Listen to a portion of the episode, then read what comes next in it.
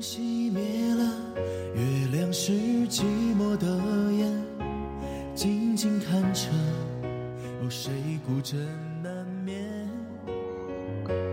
远处传来那首熟悉的歌。亲爱的朋友，大家晚上好。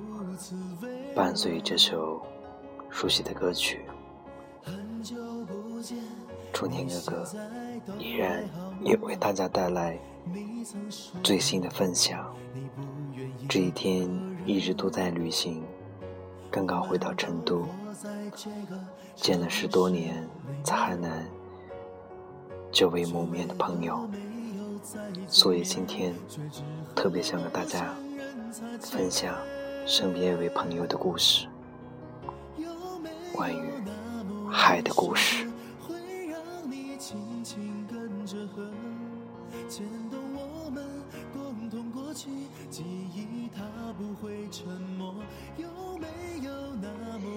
每个人在这个时代，人和物都有自己的命运，而命运和大的时代不可分。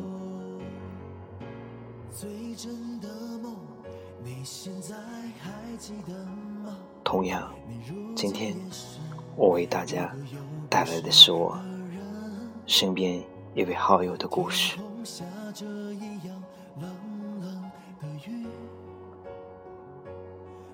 在同样的时间，昨天已越来越遥远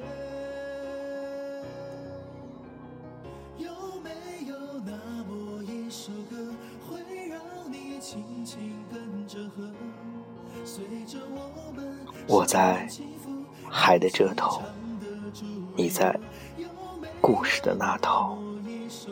他在旧船的身上写诗，他立块写着等你的船木，边上用废旧汽油桶做个油箱。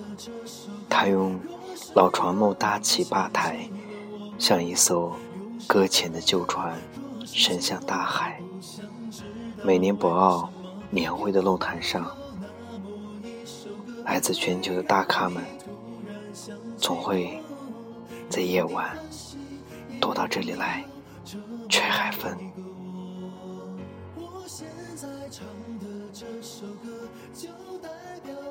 他就是我们今天的要说的主人公家乡。他出生在博鳌的海边，兜兜转转，又回到博鳌的海边。在博鳌海边的一块海边，用一些废弃的船木，在沙滩上不经意开了一个海的故事的酒吧。原来他心中一个海的故事。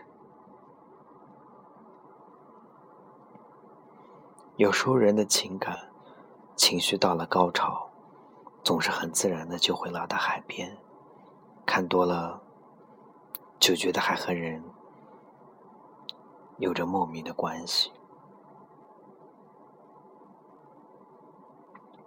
关于海的故事，其实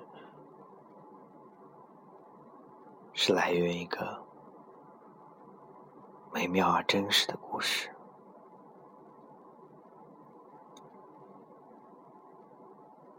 讲讲是海的故事的主人，也是我海南命运的故事。父亲是一个孤儿，七岁时追随部队，加入了群羊纵队。二十出头，他在博鳌海边渔村驻扎，一位渔家的姑娘爱上了这个。精壮的小伙，于是蒋翔便在博鳌海边的渔村里出生。三年的自然灾害，博鳌很多的小孩都饿死，所以爸妈为了更好的养活他，给他取一个女孩的名字，希望他能够更好的飞翔。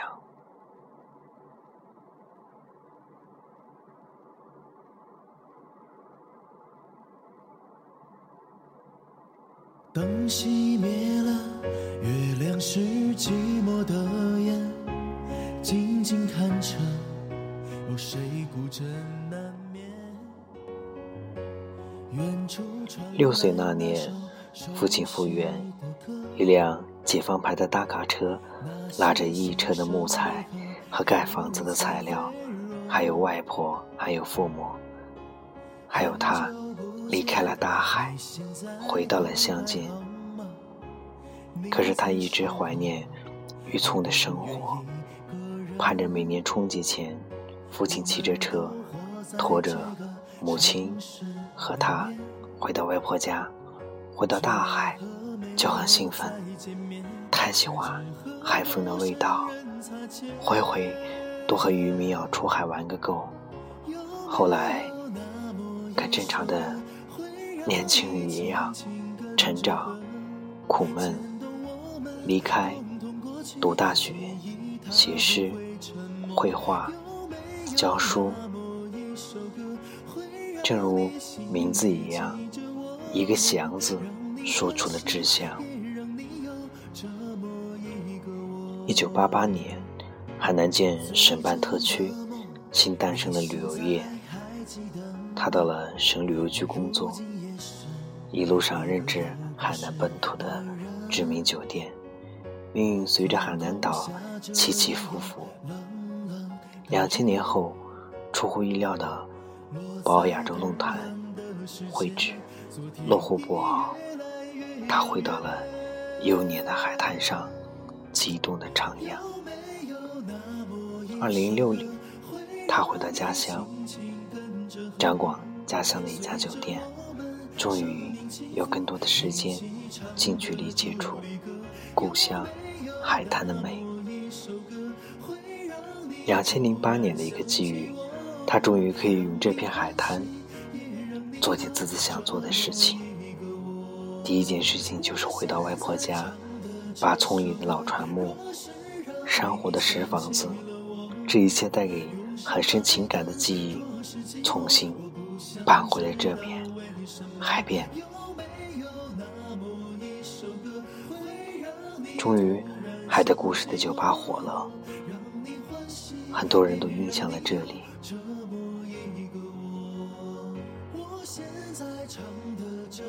海的故事的隔壁呢，是北京舞蹈学院毕业的穷海人王明。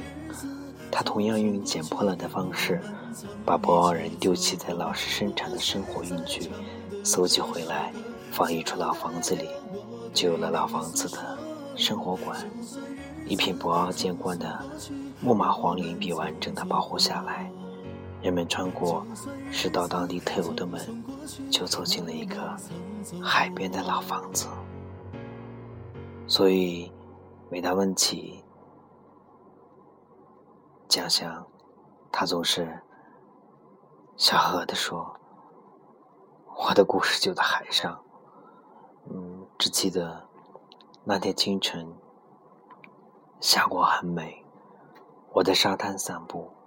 突然看见已经远去的外婆和妈妈，在海面上，在云端看着我，我就突然明白了什么是乡愁，所以，我再也不会打算离开这片海。离海的故事不到一公里，他又开了渔人故事，这回他要在沙滩上种满海南特有的各种花，让面朝大海。春暖花开，梦想成真。